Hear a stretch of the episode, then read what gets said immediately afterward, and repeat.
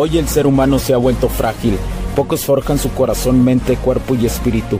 Para todos los suprimidos, los no escuchados, los invisibles, los rechazados, los que sienten que no ganan en nada, los que sienten que no avanzan, los que no sienten esperanza, los que desean mejorar más. ¿Alguna vez has pasado o pensado esto más? Odio la mediocridad y sus derivados de la negatividad. Mi nombre es Hugo Cervantes y te digo las crudas verdades en un mundo lleno de frágiles, porque sí existe la esperanza, empujado por la acción masiva. Bienvenido a Alfa, tu camino.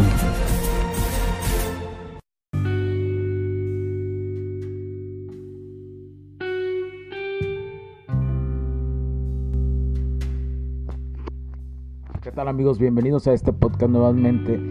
Les saluda Hugo Cervantes desde, algún lugar, tranquilo, desde algún lugar. Todos tenemos nuevamente, te un lugar de paz. Y bueno, estoy haciendo este podcast, eh, este capítulo, por, una simple razón. No había comentado acerca de la extraordinaria imagen que, que, que tomó el telescopio Webb y el esplendoroso universo, lo más profundo del universo. Realmente esta imagen nos enseña solamente, me parece que punto, punto cero, o sea, siete ceros a la 3, eh, eh, en la 7 ceros 3, eh, eh, la, lo que es el, universo observable que nosotros podemos ver, que nosotros tenemos la oportunidad de verlo, ¿no? Y esto se debe a la simple razón del poder que tiene este tele telescopio. Pero a la vez es un viaje al tiempo. Es un viaje al tiempo. ¿Por qué razón? Porque son de las primeras, son galaxias que están emitiendo esa luz o que la emitieron hace más de 13 mil millones de años, que es lo que se calcula hasta este momento, aunque nuevas teorías dicen que son 11 mil millones de años, que fue, la, que fue lo del fue la, explosión grandiosa del Big Bang. Pero realmente pues no se tienen los datos correctos. Probablemente este telescopio nos va a dar la oportunidad de reafirmar eso o de todavía tener más curiosidad sobre si es eso verdad, ¿verdad? la verdad, la verdad duele, recuerdo, la verdad duele pero sana, la verdad duele pero sana. Eh, y, ¿Y por qué es un viaje en el tiempo? Por esa razón, porque es la luz que nos llega en este momento, pero de hace 13 mil millones de años. Ahora tú, eh, tú te preguntas, entonces, ¿realmente no es una foto real? No, si es una foto real de este momento, de nosotros. Por eso, recuerden que vivimos en cuatro dimensiones, ¿no? Albert Einstein las definió muy bien como, eh, ponte que vivimos en, en, en, la, la, en, el mundo 3D más una cuarta dimensión que es la del tiempo. Y que el tiempo influye la velocidad de la luz e influye la gravedad también. Porque en el universo lo que vemos es gravedad no bueno más lo que vemos es lo que constituye como un tipo una malla digamos no, o como una cancha de fútbol pero es, eh, es la fuerza de la gravedad que existe, ¿no? Todo es oscuro que ves. Claro que ya en, en, porción pues hay deformaciones y todo, por eso se dicen deformaciones del espacio-tiempo. Y bueno, pero tú te preguntarás, y esta es una pregunta que, que, que a mí me surgió y que, y por supuesto que logré tener una respuesta al preguntarme a mí mismo, ¿no? Logré tener una respuesta acerca de, de la siguiente pregunta. Entonces, si esa foto es un viaje en el tiempo, nosotros tendríamos la posibilidad eh, de poder observar, si tuviéramos de suficiente tecnología, de poder observar esos planetas en el tiempo. Pam, pam, pam, pam. Y bueno, en, en, en ese momento como le hice la pregunta, pues para mí fue un sí. Es probable. Y después eh, investigué eh, para reafirmar eso. O sea, mi conocimiento eh, me da para, para autodarme esa, esa, respuesta. Y investigando más, pues probablemente la realidad es que las teorías dicen que sí. Que sí. ¿Y por qué razón? Pero tú vas a decir, oh, no mames. ¿Pero por qué razón? ¿Cuál es la razón de eso? O sea, ¿cómo si, si existiera un suficiente telescopio como para ver los planetas, digamos, en vivo, sobre la luz que emiten en ese momento, pero a lo mejor ya no están ahí esos planetas porque ya pasaron millones de años, o, o, ya están separados, o ya están más separados, o ya se juntaron algunas galaxias y eso. ¿Cómo puede suceder eso? Por eso el tiempo es relativo. No sé si estoy, si estoy explicándome. Si, si no, si tienes alguna duda, recuerden escribirme. Me puedes escribir eh, para aclarártela. Yo generalmente tengo un tiempo donde les contesto las preguntas que me hacen en redes sociales, en privado o, a, un correo electrónico, que también lo pueden encontrar en mi página, eh, hugocervantesweb.com. Me doy tiempo. A veces no logro contestar todos, pero me doy tiempo para eso. Eh, por lo menos una vez al mes, si lo hago. Y bueno, eh, te digo, si existe la posibilidad de que podríamos ver. Incluso con las suficientes eh,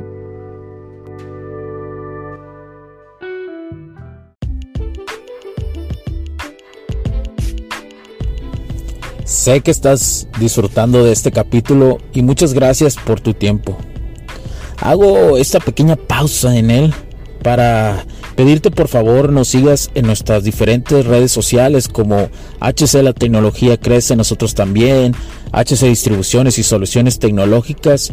Y si deseas seguirme a mí en lo personal o a Hugo Cervantes, o sea, yo como me puedes seguir en Facebook como Hugo.cervantes y también a través de Instagram como Hipster9. Además, de nuestras páginas oficiales que también tenemos a través de toda la web para todo el mundo, hcdistribuciones.com, hugocervantesb.com. Así que sigue disfrutando de este capítulo. Chao, chao.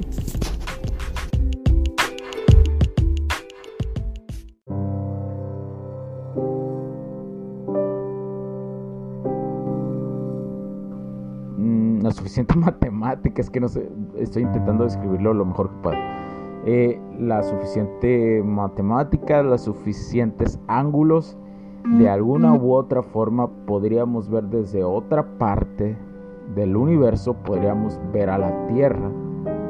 Es, es decir, imagínate que yo estoy a 13 mil millones de años luz, ¿verdad? Entonces puedo ver la luz que a lo mejor eh, estaba el, planeta Tierra tenía de los dinosaurios, lo puedo ver. Entonces, si yo tuviera la suficiente tecnología para ver muy claro ese planeta, entonces podría ver a los dinosaurios. Sí se puede. Porque recuerda, teóricamente es posible.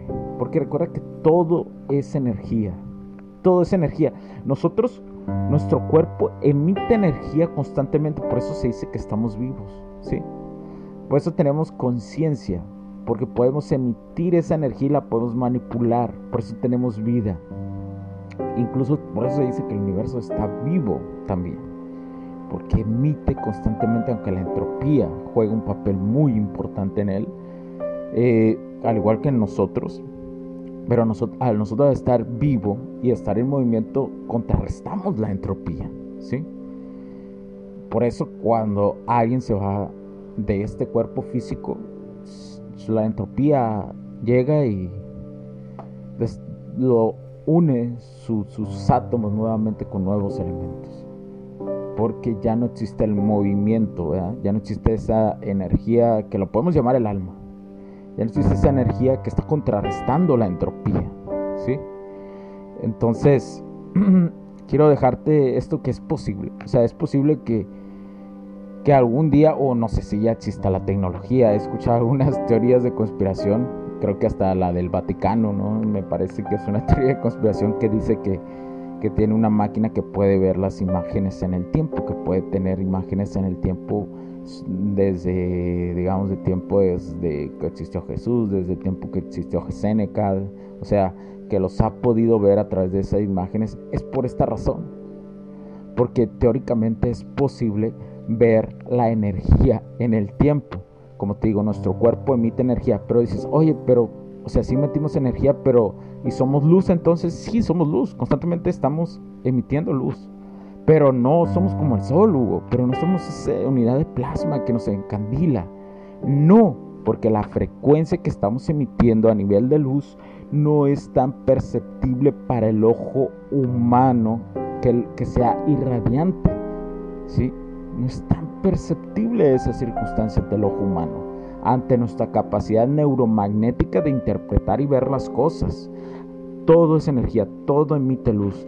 Por eso, a reflejarse la luz del sol, existe como una tipo, un autorreflejo donde logramos ver los colores, pero porque es la frecuencia que existe en ellos y nuestro cerebro tiene ese campo neuronal de que, que eh, ese campo neuronal neuromagnético que lo logra codificar a través de la visión ocular. ¿Sí? Oh, suena muy maníaco, yo lo sé, pero, pero todo lo que te digo, hay cosas que ya se han comprobado y hay otras cosas que están en la teoría. Pero te digo algo, la mayoría de las teorías con el paso del tiempo son comprobadas en el campo de la física experimental. Lo son, de la ciencia experimental. Y es por el paso que va llevando la tecnología en el avance que tiene. Entonces, en resumen, y lo que quería aportarte es que somos una unidad o materia en el tiempo que emitimos energía. Por lo tanto, lo que ves es tu realidad. Que tú, en la cuestión de las cuatro dimensiones, en las 3D y en la cuarta, la cuestión del tiempo. Por eso algunas veces también sientes el tiempo más rápido y otra vez el tiempo y sientes en otras ocasiones que el tiempo es, es, más lento. Y también tiene que ver mucho con la temperatura, porque recuerda que los átomos cuando no se mueven hay frío y cuando se mueven muy, muy, muy fuerte hay muchísimo calor. Ay, bueno, no, no quiero más ahondar en el tema porque podríamos pasar horas, podrían pasar horas y horas filosofando en esta circunstancia y recordar poco a poco hasta experimentos de la física cuántica que ya se han hecho en campo. Pero quiero que te des cuenta que tú eres el observador dentro del observador. Tú eres el todo dentro del todo. Tú moldeas tu realidad. A eso quiero llegar. Que es importante para ti como persona que tú moldees tu realidad. O sea, créelo. Créelo mentalmente. Sí se puede. Créelo. Primero es el inicio, es mental. Es en el inner. Es en el fuego interno. Es en esa energía que emitimos, ya sea femenina o masculina ¿sí? esa energía de creación que tenemos. Porque sí existe, sí existe. No es nada fantasioso, ni, ni nada de religión. Es una realidad. Bueno, me voy ahora sí, ya me despido mucho generalmente, pero esta vez sí me voy. Muchas gracias por escucharme. Mi nombre es Hugo Cervantes. Muchas gracias por tu tiempo. Chao, chao.